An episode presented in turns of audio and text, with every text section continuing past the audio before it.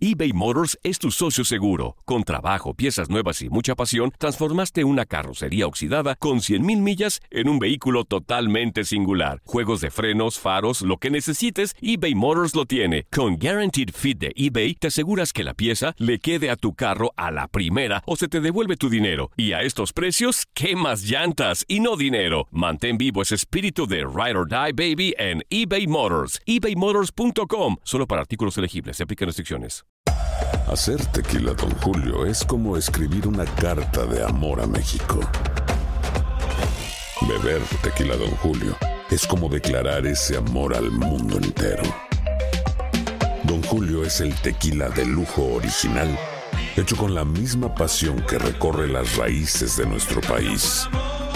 Porque si no es por amor, ¿para qué? Consume responsablemente. Don Julio Tequila, 40% alcohol por volumen, 2020. Importado por Diageo Americas, New York, New York. Si no sabes que el Spicy McCrispy tiene Spicy Pepper Sauce en el pan de arriba y en el pan de abajo, ¿qué sabes tú de la vida? Para, pa, pa, pa. En JCPenney tenemos infinidad de regalos para el Día de las Madres hasta el domingo. Ahorra hasta 40% en todo Liz Claiborne y vístela de pies a cabeza con la última moda. Además, aprovecha las ofertas Yes Please, con diamantes y piedras preciosas a 25 dólares para miembros de JCPenney Rewards. ¿Aún no eres miembro? Inscríbete. Es fácil y gratis. Y regálale a mamá todo lo que se merece. JCPenney. Vale la pena. Ofertas válidas hasta el 12 de mayo en selección de estilos. Aplican otras exclusiones. Joyería se excluye de los cupones. Detalles en la tienda jcp.com. La pasión de los deportes y las notas más relevantes del día, aquí, en lo mejor de tu DN Radio Podcast.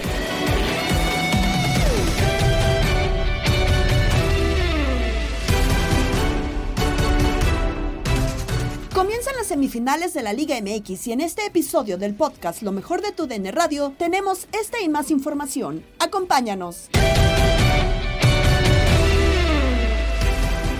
El primer juego será Atlético San Luis ante América, donde la atención estará puesta en el arbitraje como lo platicaron Juan Carlos Cruz, Pedro Antonio Flores, Lalo Luna y Jorge Sánchez en línea de cuatro. Se ha hablado tanto a- en esta semana del tema arbitral y, y te quería preguntar a ti, Pedro, porque arrancaste justo con ese tema de quiero ver un arbitraje en el cual se vean las cosas claras. En- en- ¿Has tenido duda en alguna tú? No, he tenido dudas en la, en la interpretación de, de, de pronto de algunas jugadas en el bar. O sea, para mí hay, hay jugadas que han sido muy claras, pero después las ensucian con tanta revisión, ¿no? O sea, de, de- de pronto le meten y, y- y te confunden, ¿no? Te confunden porque una misma jugada. Pero eh, puntualmente hablando, eh, te A ver, la mal. América, De la pues. América, exacto, vamos a la América, A ver, porque a- se ha hablado de, de la América. En esa pun- eh, punteada de pelota de cendejas ¿Para ti sobre, sobre Ambriz, para mí no hay falta. Ok. Para mí. Para mí no Para hay falta. tampoco. Creo que es lo que viola el, el árbitro, ¿no? Que puntea la pelota, sí, termina siendo un deporte de contacto, termina, termina viendo un contacto, pero no me parece determinante, ¿no? En, en- en la jugada. Y, y- y porque punteas el balón. Y, y- después la revisan y después ves una jugada similar. Ves una jugada similar y te la terminan marcando. Entonces, es ahí donde a mí me, me, me brincan las cosas, ¿no? En el hecho de, de tener eh, ese tipo de interpretaciones eh, diferentes de una misma jugada y, y que terminan, nos terminan volviendo locos con, con ese tipo de jugadas o las famosas manos, ¿no? Que ahorita. Ahorita estamos locos, ¿no? Que si, Las manos que si natural, antinatural, que si ocupa creo, ¿no? el espacio, que si no ocupa el espacio, que si la trayectoria de la pelota. O sea, a ver, nos voy- vuelve voy a- loco voy, con voy a dar un comentario también para ver qué piensa Lalo y Jorge Sánchez, obviamente también tú, Pedro, que ya, ya estás exponiendo del, del- del tema.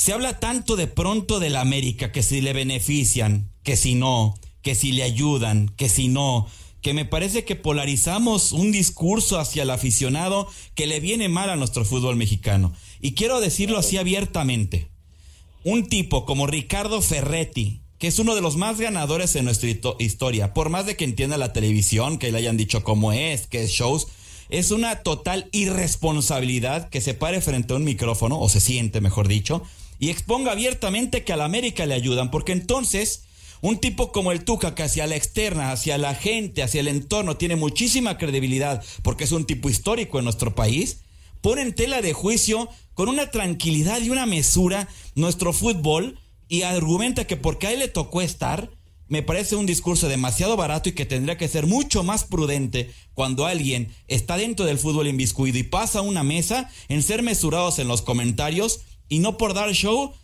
a, abrir un abanico abiertamente con una tranquilidad pasmosa en la cual deja en tela de juicio nuestro fútbol de manera me parece muy muy abierta y él sabe evidentemente que eso no sucede. A ver, se equivocan para todos lados. Nunca. Los errores son para todos, los torneos no es campeón el América. Él fue campeón con Chivas, fue el campeón con Pumas, fue campeón ah, con Tigres. Y esas cosas polarizan y me parece que los, los comentarios empiezan a, a transgiversarse de una manera totalmente inadecuada. Con esas, con esas premisas, América entonces eh, hubiera salido campeón desde hace rato. Y, y, ahorita que, bueno, escuchamos a Lalo y a, y a Jorge, a mí me parece que sí, en el tema que es. es eh, poner atención en el arbitraje en decisiones. Eso sí. Pero no, no en malas intenciones. Exactamente. En ese sentido, Lalo. A toro tan pasado para mí pierde completamente validez un comentario de ese tipo. Me hubiera encantado que cuando estaba en activo y al frente de un equipo lo hubiera manifestado como ahora tan eh, valientemente lo está haciendo en un medio de comunicación. Yo la verdad es que lo que el Tuca está haciendo hoy en día pues no tiene mayor validez periodística en lo absoluto, o sea, carece de cualquier eh, situación importante. De repente se pone a analizar de manera seria y es cuando uno puede ahí encontrar cosas, cosas interesantes. Yo nada más para meterme un poquito ya al partido, yo estoy a la espera nada más de confirmar, que confirmen las alineaciones tanto América como San Luis, porque de ahí, chiquis, vamos a poder eh, platicar mucho de lo que va a ser el posible desarrollo de este partido en cuanto a su análisis previo. ¿eh? Ahorita te cuento, San Luis, ya, ya casi tengo el 11. Y me gustaría escuchar a Jorge para cerrar ese tema. ¿Tú qué opinas, Jorge, con respecto tema este polarizado de, del arbitraje y que a la América? Y esa para mí, no sé qué pienses tú, total irresponsabilidad. Sí, totalmente de acuerdo. Eh, Tuca Ferretti se ganó algunas multas cuando era director técnico por quejarse de los árbitros.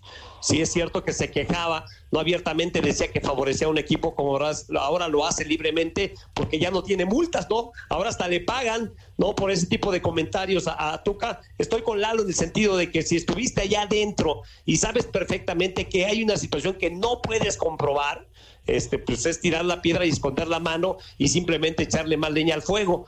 Yo creo que hay, mucha gente y sabes que al América o lo quieres o lo odias, ¿no? Entonces me parece que es la bandera que han tomado siempre los antiamericanistas, que el arbitraje, cierto que ha habido algunas jugadas históricas, ¿no? Que, que pues, han favorecido a la institución, pero también hay otras muy grotescas que le han perjudicado en finales, en semifinales. Una con el propio Tigres. Del área. ¿no? Contra Pachuca, manos fuera del área contra la Universidad de Guadalajara en los 80. Entonces, digo, hay de todo. Yo estoy con ustedes que los árbitros son malos, pero parejos. No, no es cierto. o buenos parejos, sí, sí, o buenos. Depende de donde se ve el vaso, ¿no? sí, de acuerdo.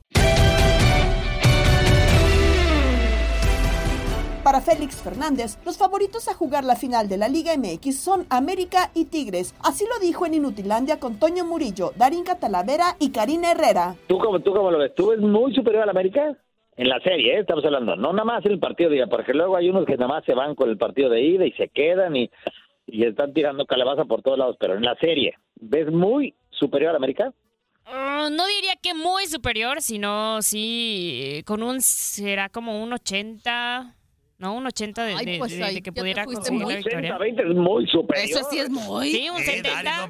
un 70, como ven, un 70. Yo sí lo veo superior, pero tanto como muy los vamos a arrollar y les vamos a pasar por encima, no. No, Ni Monterrey no, lo hizo arquero. Que haya goleada. Ajá. No creo que haya goleada en el marcador global. No creo. Va a competir bien el San Luis, pero a mí me deja muchas dudas por el cierre que tuvo. O sea, yo no me... este no no me vuelvo loco o sea, porque este por, por lo que ha tenido lo que ha hecho en el play-in y después eh, en la fase contra contra Monterrey. Yo más bien me quedo con lo que fue el cierre así muy flojo de un partido ganado de los últimos ocho. Yo creo que al final esa va, esa va a ser la, la tendencia que es un equipo que juega bien bonito y que tiene muy buenos eh, jugadores y, y, bien dirigido también pero si el, el América no tuvo tan buen nivel contra León pero seguramente en semifinal va a estar va a estar por encima de lo que de lo que mostró. Y con eso sería suficiente para ganar a San Luis. Yo voy a estar pendiente de esa serie. Sí, voy a estar pendiente de. ¿Quién es el alumno? Dicen que Leal es el que, el que realmente trabajaba. no sé por qué yo siento que le puede dar un sustillo a la América. O sea, al menos en la ida o en la serie. Yo creo que en la serie. Entre, entre los técnicos, se conocen de más. Es, es lo que iba Arquero. A mí se me hace que ahí entre técnicos se van a estar jugando obviamente sus cartas, pero puede ser que el alumno termine como sacándole un sustito al maestro. Yo voy a estar pendiente para ver el próximo rival de Puma, nada más, pero en la final. Yo voy a estar pendiente de esa serie para ver quién podría ser en la final, quién podría ser el rival de, los Pumas. sí, ves? Así, neta, Murillo, a los Pumas. No, no, la, neta, ya, ya, ya hablando en serio. tú que eres, tú que eres este, experto en estadísticas, Mohamed nunca, nunca ha perdido una semifinal, ¿eh? No, pues yo se la mandé, güey. Y América ha quedado últimamente en semis. Oiga, con eso. yo se la saqué aquí. Eso me la mandaste. Antonio. No, pues te la fusiló, te la fusiló Javi Sol, entonces. Ah, pues sí. Ay, Javi. bueno, es que se la manda usted y ¿sabe cuántos más? Manda como 300 correos. Como muchos. Ah, bueno, Son pues, como... entonces, ya, entonces ya no pidas derecho de autor. Ah, pues no, este, no, y no se preocupen. En el momento, mira, mira, Morillo, en el momento que sale de tu celular ya no es tuyo. Sí, ya no, exactamente. exactamente. No, no se preocupe, pero no, sí. No, y le voy a decir algo. Este, uh, estábamos hablando con Vladi y, y, con Vladimir García y estaba diciendo de eso de lo de Mohamed, que nunca ha perdido una serie, pero la neta, es el coco de Puma de los Tigres. Último, en los últimos ocho o nueve años, Tigres. O sea, ya estás tendiendo la cama. No, no, no, pero la verdad, Herrera. Herrera. Eh, Guiñac trae de hijos a Pumas con 17 goles. En, en, Liga y, Liguilla en total. Pero este, Guiñac, ¿a quién no trae de hijos? pero aquella final que jugaron fue extraordinaria, ¿eh? Ah, no, sí, pero después han jugado cuartos de final y, han jugado cuartos de final, luego con Champions y también nos han vapuleado feo. Entonces, por eso le digo que... Pero siempre, siempre que se enfrentan son muy buenas series, ¿no? Sí, sí, sí. Pero le voy a decir algo. Yo ese dato sí lo voy a tomar mucho en cuenta. Yo sí creo en mis Pumas. ¿Cómo se le Se me fue, se me fue el aire. Este, sí creo en Pumas por Mohamed, nada más por Mohamed. Porque la ya me demostró que tácticamente... sea el mejor técnico de la liguilla? De la liguilla, Ah, es que lo a De los que quedan, de los que quedan es el mejor. Es que le voy a decir algo. Mejor es en cuanto a qué, porque, porque si Boldi, si Boldi me puede presumir, si Boldi me puede presumir que. Completales todo, todo lo que tú quieras. ¿Cuál es el técnico eh, más completo?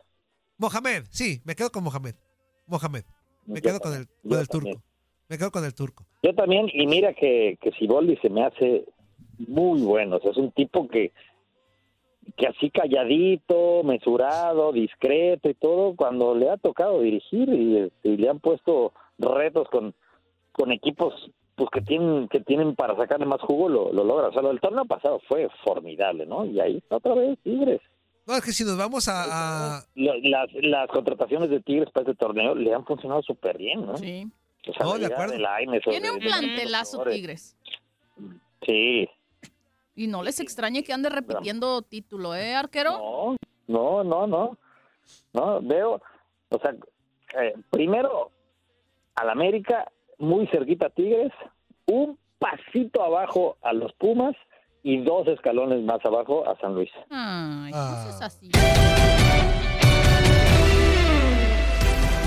Para Enrique Bermúdez, nadie esperaba que los potosinos llegaran a esta instancia, como lo compartió con Gabo Sainz en Misión Fútbol. Mira, yo la verdad no esperaba que San Luis llegara hasta acá. Yo pensé que Rayados iba a dejar en camino, pero Rayados ha sido la peor decepción. Ha sido un equipo mediocre, un equipo timorato, un hombre, un equipo con actor en las venas. Y bueno, Atlético de San Luis llega con una tremenda confianza, una gran seguridad en ellos mismos, un vestidor muy fortalecido un equipo que tiene jugadores importantes. Me encanta cómo juega un hombre al que no le, dando, le han dado oportunidad en selección nacional.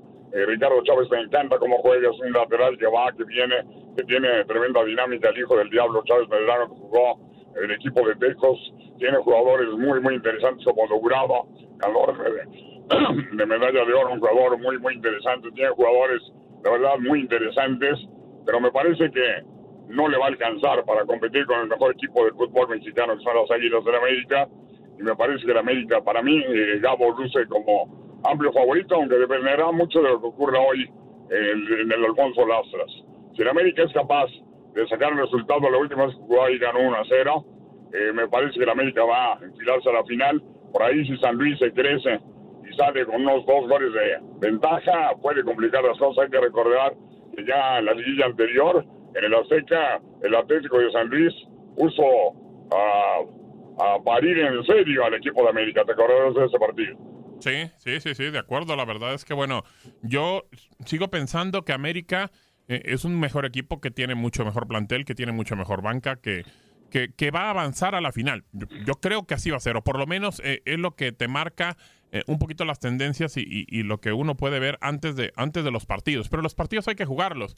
es importante, creo, y en, la situación de que se enfrentaron precisamente, Enrique, en los cuartos de final del torneo Clausura 2023, la ida. La ida fue fundamental en esta eliminatoria. América ganó por 3 a 1 y aunque le sacó el susto San Luis, eh, prácticamente ganándole en el Azteca por 2 a 1, pues le, fue suficiente la ida. Entonces, hoy, hoy día, hoy día, y técnicos que se conocen muy bien, que son amigos, que fue su asistente y demás, como Leal y Jardiné, eh, hoy creo que se puede definir también eh, desde la ida el, el, pase para uno de los dos equipos a la final. concuerdo contigo totalmente, creo que el partido de hoy señalaba en el Atlas va a ser determinante, definitivo. Eh, si el América saca un buen resultado, se va a enfilar a la final. Yo creo también, de acuerdo a la lógica, de acuerdo a lo que han hecho los dos equipos, eh, creo que el San Luis ya, como caballo negro, llegar a esa zona de semifinales ha sido sensacional. Vamos a ver el duelo de alumno y maestro. Creo que Jardine tiene mucho mejor plantel y me parece que el América debe de imponerse. Es mi punto de vista, el América debe de imponerse y debe de vencer al equipo del Atlético de San Luis. Es la lógica, pero ya sabemos, llevo Gabo, que en el fútbol cualquier cosa puede ocurrir. Hemos, hemos visto equipos que terminando en el octavo noveno lugar, pues, eh, para ser eh, más cercanos, el actual campeón Tigres se eliminó en séptimo, fue el campeón. Es decir, ya estamos en la liguilla, las cosas en México pueden hacer que ocurra cualquier situación. Sí, sí, sí, sí. Y bueno, en la otra eh, semifinal que se va a enfrentar el equipo de Tigres, un equipo que, que ha mantenido una una buena forma eh, en el tema de liguilla. Siempre criticamos de cómo llega al campeonato, pero pues sabe llegar. Ahora sí que como, como decía José Alfredo, hay que saber llegar. Y, creo que lo hace muy bien los Tigres. Mm, mm, una, un tema eh, que no es menor, creo que yo no, lo veo como menor. Eh, para la ida, bueno, se está confirmando, parece que no va a estar Guiñac. Se prenden alarmas con el conjunto de Tigres, como no lo hizo en la ida contra el Puebla pero en la vuelta apareció. Entonces, bueno, pues eh, Tigres obviamente va a buscar que sí puede estar para el partido de vuelta. Pero esta, ¿cómo, cómo siente la semifinal por los momentos, Enrique, de, dos, de los dos equipos? Esa la veo mucho más pareja, Gabo. Muchísimo más pareja. El de Tigres Puma lo veo mucho más pareja que el América Atlético de San Luis. Yo te diría, eh, sin exagerar, que doy 50 y 55-45, un poquito a favor del campeón, porque Tigres lo acabas de señalar un equipo que sabe jugar finales, que tiene una tremenda capacidad para encararlas, que tiene un plantel sensacional. La ausencia de Guiñac pudiese pesar mucho. No es lo mismo Puebla que Pumas. Me parece que Pumas con el turco Mohamed, con tres títulos, un técnico que ha demostrado su capacidad, siendo campeón con América, con Rayados, pero sobre todo con Cholos, y que lo consiguió de visitante en Toluca. Me parece que eh, es mucho más difícil Pumas que Puebla y yo no descartaría para nada a Pumas Universidad Nacional Autónoma de México que en su último partido le pasó por encima a Chivas. Eh, Chivas desaprovechó el primer partido donde tuvo para ganar con amplitud y la actuación de Julio González para mí fue determinante, pero el segundo Chivas no existió. Pumas le pasó por encima, le ganó con tranquilidad y al final como que sobrellevó el partido. Creo que Pumas pudo haber ganado inclusive con un margen mayor. Me parece que es un partido muy, muy parejo. Te digo, aquí no veo un finalista claro, Gabo. Tendrá mucho de lo que ocurra hoy en Ciudad Universitaria. Si Pumas se va con un marcador de uno o dos goles de ventaja, Pumas va a llegar a la final, porque el turco Mohamed es un mago para manejar resultados, para manejar partidos. La Liga MX no planea el regreso de ascenso-descenso ni el incremento de clubes. Tecatito Corona presenta esguince de rodilla. Sebastián Jurado es nuevo jugador de Bravos. Vicente Sánchez llegará a Cruz Azul. La información que nos tiene Andrea Martínez en Contacto Deportivo. Vamos con más de la Liga MX porque la liga justamente no tiene el panorama en el panorama el regreso del ascenso y descenso del fútbol mexicano así como tampoco el aumento de clubes en los siguientes torneos. Miquel Arriola, presidente ejecutivo, ejecutivo de la Liga MX, habló tras la renovación del patrocinio con la marca BBVA al ser cuestionado sobre cambios en el formato de competencia. Aquí lo escuchamos. No vamos a modificar ¿Aumento de equipos a 20? No. Descartado. ni por invitación, compra o algo así. Vamos a ver qué, qué pasa en la asamblea, pero no hay un cambio de reglas en ese Pero eso es que ahora se ha llevado a ocasión en que se incremente a 20 mediante invitación o compra de equipos. Ya se verá en su momento, pero hoy no está planteado. Por otro lado, el presidente de la Liga MX habló acerca de la equidad salarial que se busca en México en todos los deportes, con un salario base para todos los deportistas que ha causado tanta polémica. Aquí lo escuchamos. Nosotros la hemos promovido mucho antes de cualquier esfuerzo de política pública, ¿no? Eh, y nosotros somos los primeros en promover la igualdad salarial eh, me parece que Mariana ha sido muy buena representante de su liga ante la conversación legislativa. Eh, primero subrayando el apoyo de la liga por la igualdad y segundo entrando a la propia conversación como industria, como liga y creo que ese proceso está muy bien encauzado. Eh, del lado del patrocinio, te diría que si, recuerdas en el 16, un poco la, conversación era de topes salariales y eso se, se sacó, eso se excluyó. Y hoy, cada vez en el factor del patrocinio, crece más la femenina.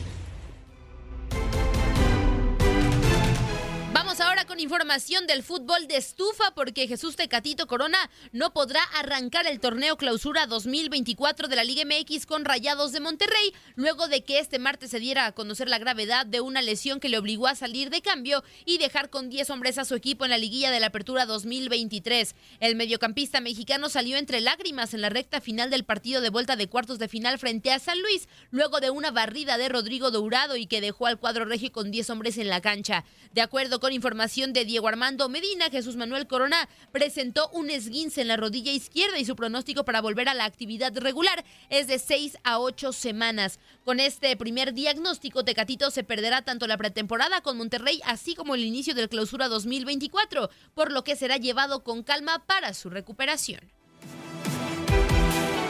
Nos vamos a la frontera para hablar de Bravos de Juárez y es que el equipo anunció este martes a Sebastián Jurado como refuerzo de cara a la clausura 2024, luego de tres años y medio en Cruz Azul con el que fue campeón en el Guardianes 2021. El anuncio se dio en el mismo día en el que se dio a conocer la baja de Luis El Chaca Rodríguez y luego de la llegada del portero Benny Díaz también como refuerzo para el próximo torneo de liga. Sebastián Jurado, quien solo tuvo cuatro partidos jugados en el Apertura 2023 con la máquina, no logró hacerse de la titularidad en el equipo pese al paso de varios entrenadores. El torneo en el que más partidos disputó con los celestes fue la Apertura 2022 con 10 encuentros, semestre en el que recibió un 7-0 del América en la jornada 10.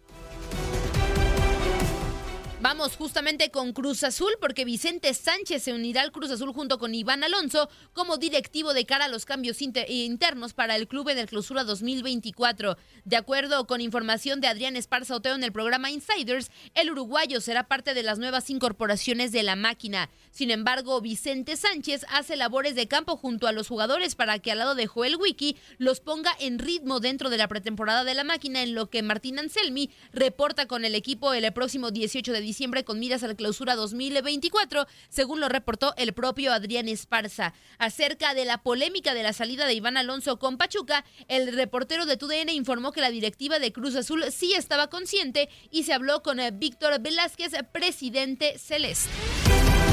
Estás escuchando el podcast de lo mejor de tu DN Radio, con toda la información del mundo de los deportes. No te vayas, ya regresamos. Tu DN Radio, también en podcast. Vivimos tu pasión.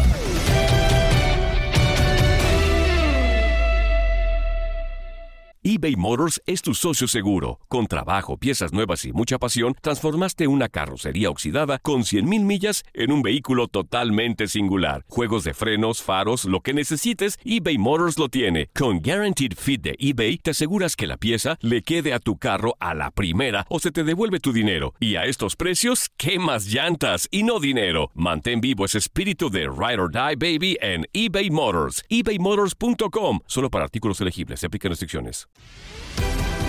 La Copa Centroamericana de la CONCACAF llegó a su fin. El título es para Alajuelense sobre Real Estelí y así lo viviste por tu DN Radio. Resumen del partido, uno por uno, partido que iniciaba para muy malas noticias para el equipo del Estelí y el segundo tiempo cambió diametralmente. Mi George, creo que uno por uno, aunque con pocos goles, muy entretenido el encuentro. Un partido que se liquidó en los primeros cinco minutos y ya venía acabado de Nicaragua acá en Costa Rica. Joel Campbell cerrando la pinza por el costado de la izquierda de forma fantástica.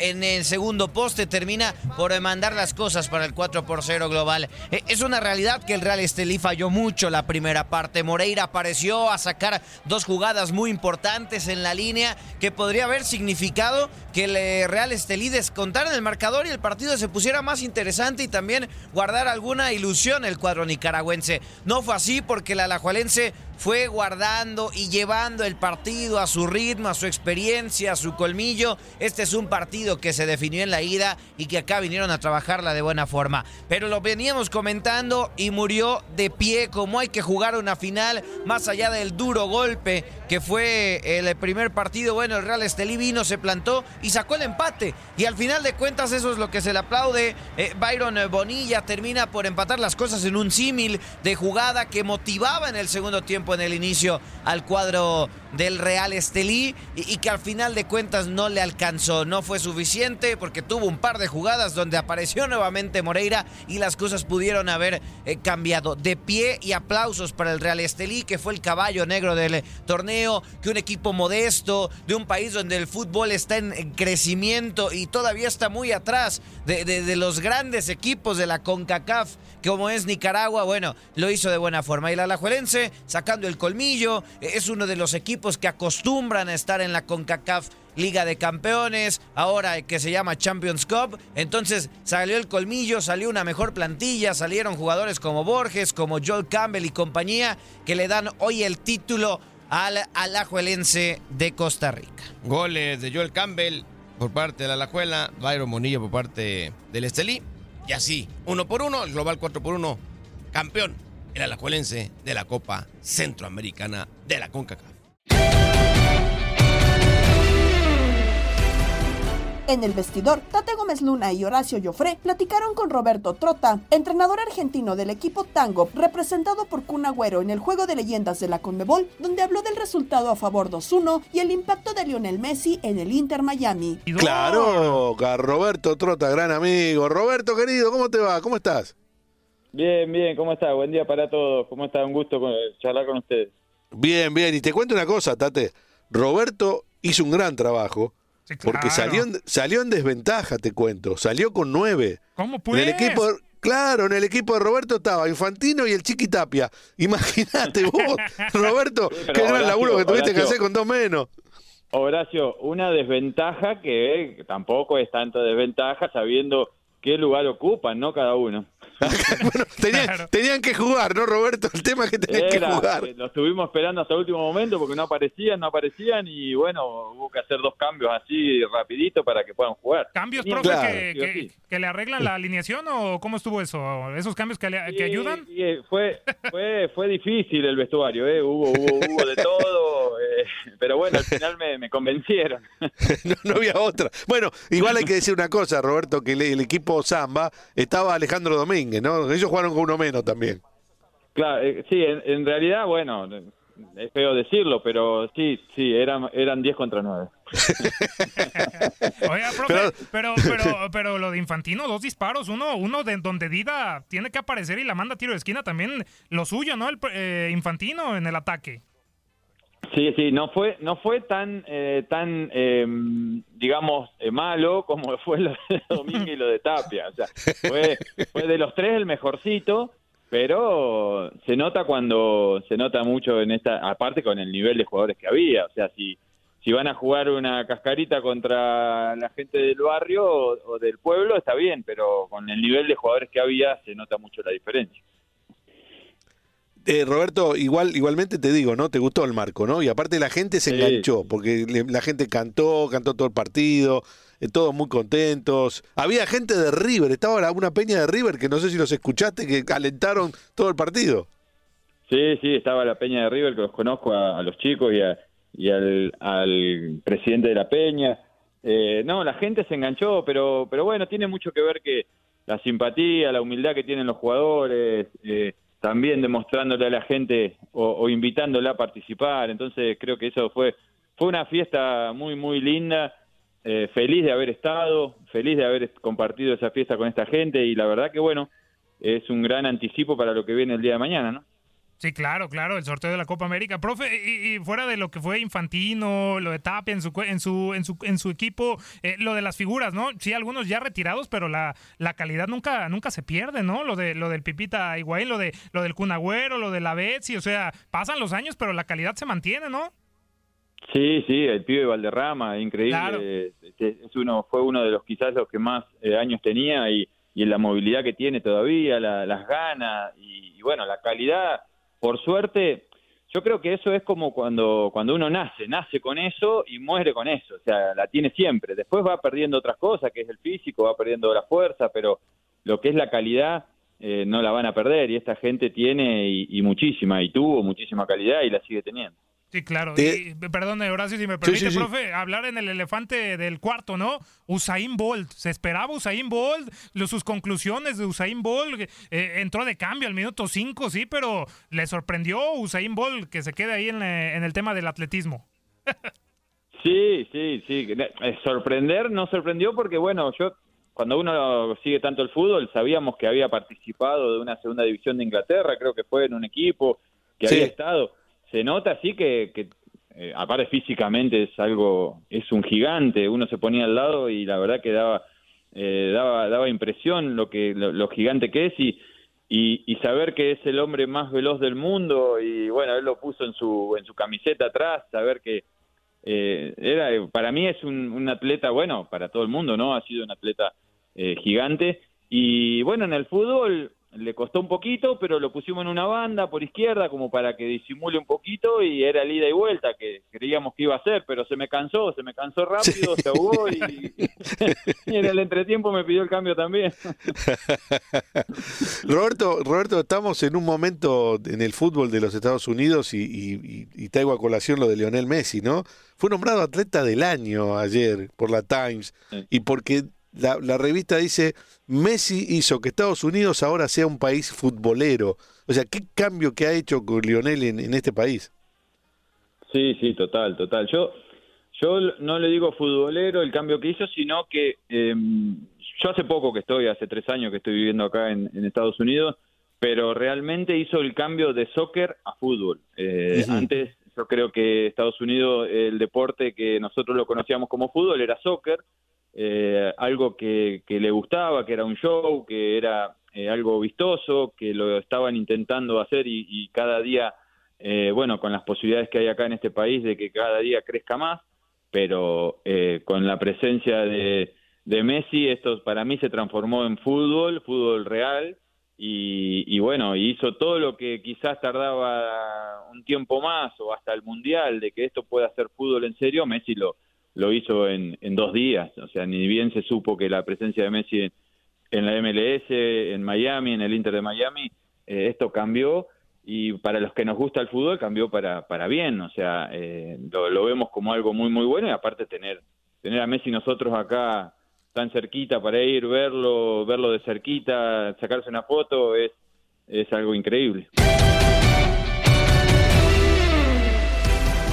El mexicano Alex Verdugo se convierte en nuevo jugador de Yankees tras un cambio con los Red Sox. La información que nos tienen Luis Quiñones y el Ferreiro en Desde el Diamante. Los Orioles de Baltimore y el relevista veterano Craig Kimbrell llegaron a un acuerdo por un año. Opción para el 2025, según se está reportando por parte de MLB Network.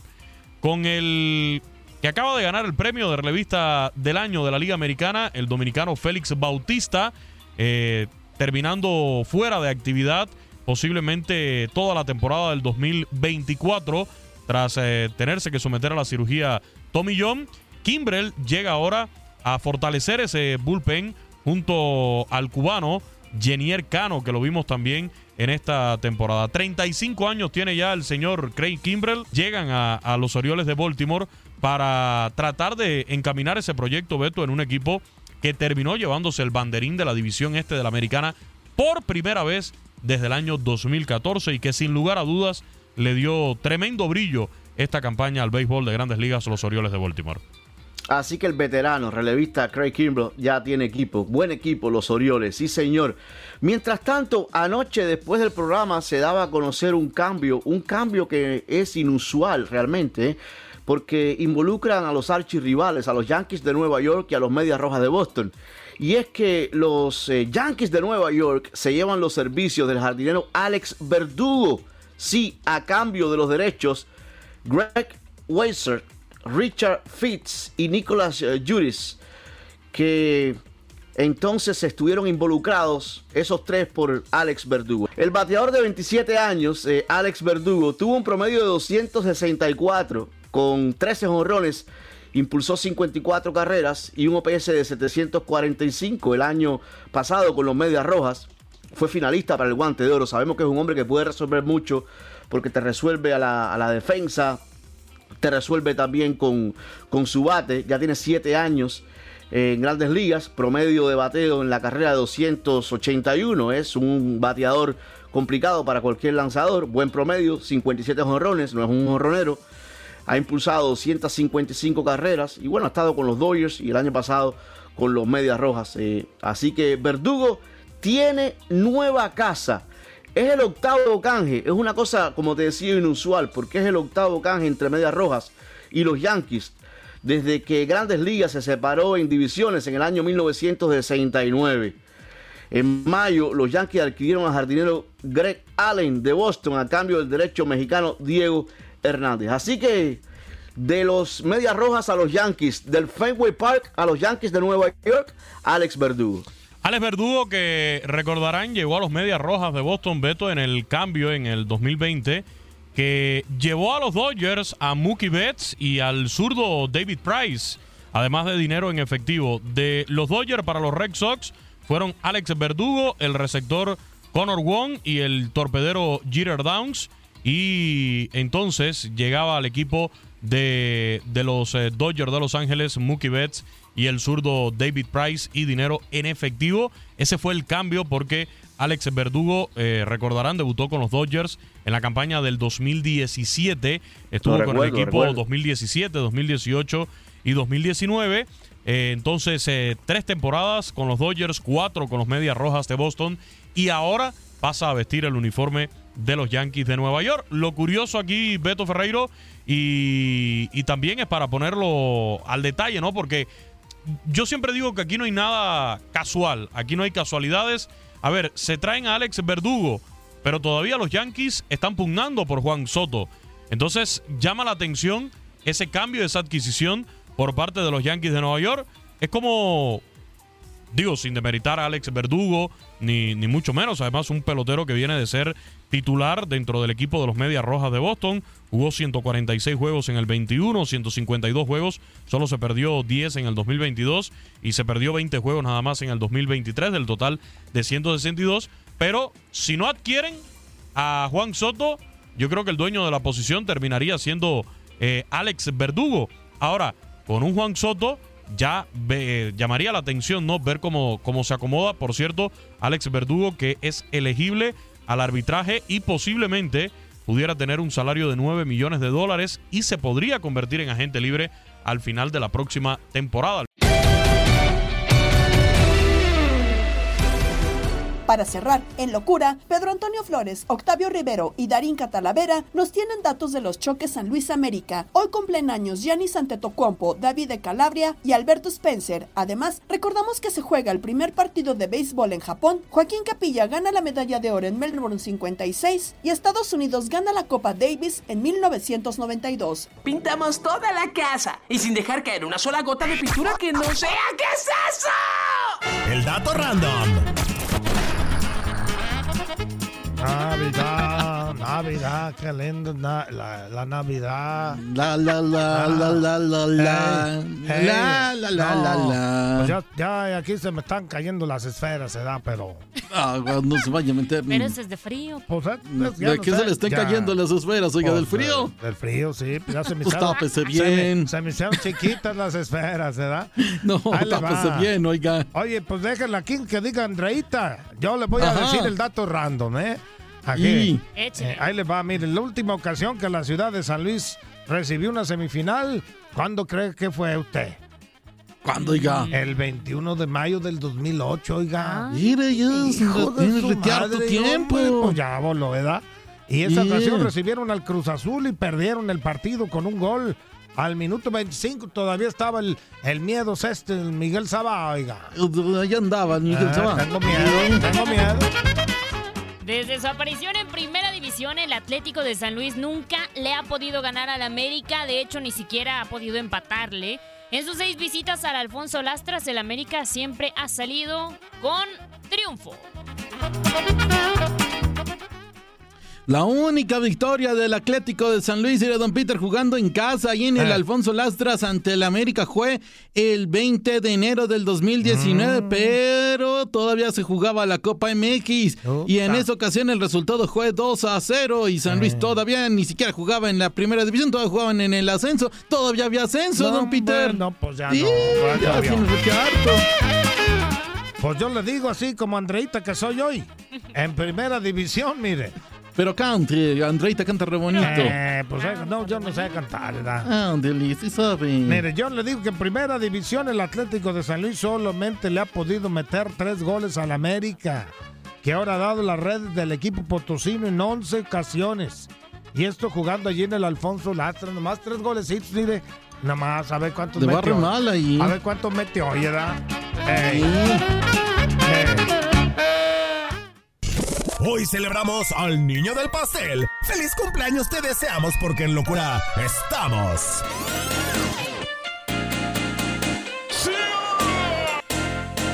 Bien, bien, en 1937 nace en Ancon, Ecuador, el gran Alberto Spencer. Para muchos, el mejor jugador de la historia de su país, figura del Peñarol de Montevideo, ganó ocho ligas, tres Copas Libertadores, dos Copas Intercontinentales, 54 goles, lo tienen como el máximo goleador de la historia en la Copa Libertadores, murió en el 2006 a los 68 años. En 1996 nace en Brescia, Italia, David Calabria, defensor y capitán del Milán. Campeón de la Serie A en el 2022, nunca ha jugado en otro equipo que no sea el Milán desde su debut en el 2015. Internacional por Italia. En 1994 nace en Atenas, Grecia, la superestrella de la NBA, Giannis Antetokounmpo, figura de los... Le hubiera puesto esta a, a- a Peter. Giannis Antetokounmpo, ¿por qué me lo puse a mí? Figura de los Bucks de Milwaukee, de padres nigerianos, debutó en el básquetbol griego en el 2013, llegó a la NBA, donde fue dos veces MVP de la liga y es el campeón, bueno, fue campeón en 2021, está cumpliendo 29 añitos. En 1956 nace en Berkeley, California, el bajista y compositor Peter Buck, miembro fundador de la banda R.E.M. ¡Uh, qué rola! Una de las más influyentes a principios de los 80s. Comenzaron tocando en universidades en el 80 y ahora son parte del Salón de la Fama del Rock. Esta es noventera, esta de Lucy My Religion.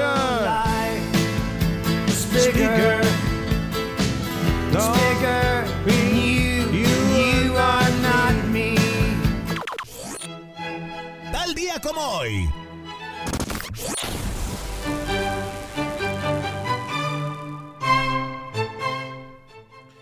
En 1956, el clavadista mexicano Joaquín Capilla obtiene la medalla de oro en la prueba de plataforma de 10 metros en los Juegos Olímpicos de Melbourne, comenzando así la Escuela Mexicana de Clavados, el deporte olímpico más exitoso del país. En 1913, los equipos de grandes ligas, Chicago White Sox y los New York Giants, se enfrentan en el duelo de exhibición en Japón con victoria para Chicago 19 a 7. Los japoneses formaron una gran afición por el béisbol que ahora es el deporte más popular del país. En 1992, el equipo de tenis de Estados Unidos, compuesto por leyendas como Andrea Agassi, Pete Sampras, John McEnroe y Jim Courier, gana la Copa Davis tras derrotar 3 puntos a 1 a Suiza. Era el título número 30 para los norteamericanos. En 1988 muere el legendario músico y compositor Roy Orbison, uno de los compositores más importantes del rock. Escribió canciones como You Got It, Pretty Woman y fue parte antes de morir de la superbanda Traveling junto a George Harrison, Tom Petty y Bob Dylan. Tenía tan solo 52 años de edad. Bueno, señores, con esto nos vamos. Gracias, nos escuchamos mañana. Hasta mañana. Hasta mañana. Señores, háganla. Venga. Pretty woman, won't you pardon me, pretty woman? Gabriela Ramos los invita a escuchar el podcast Lo mejor de tu DN Radio en la app Euforia. No te pierdas todo lo que tenemos para ti en Euforia. Suscríbete y escucha más de tu DN Radio en Euforia y otras aplicaciones.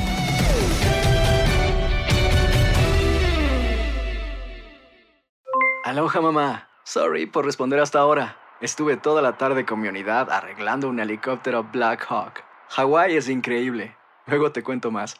Te quiero. Be All You Can Be, visitando goarmy.com diagonal español. Boost Mobile tiene una gran oferta para que aproveches tu reembolso de impuestos al máximo y te mantengas conectado. Al cambiarte a Boost, recibe un 50% de descuento en tu primer mes de datos ilimitados. O, con un plan ilimitado de 40 dólares, llévate un Samsung Galaxy A15 5G por $39.99. Obtén los mejores teléfonos en las redes 5G más grandes del país. Con Boost Mobile, cambiarse es fácil. Solo visita boostmobile.com. Boost Mobile, sin miedo al éxito. Para clientes nuevos y solamente en línea, requiere AroPay. 50% de descuento en el primer mes requiere un plan de 25 dólares al mes. Aplican otras restricciones. Visita boostmobile.com para detalles. En tu DN Radio te llevamos lo mejor del rey de los deportes. Japón, campeón del Clásico Mundial de Béisbol. Japón es el campeón del Clásico Mundial de Béisbol.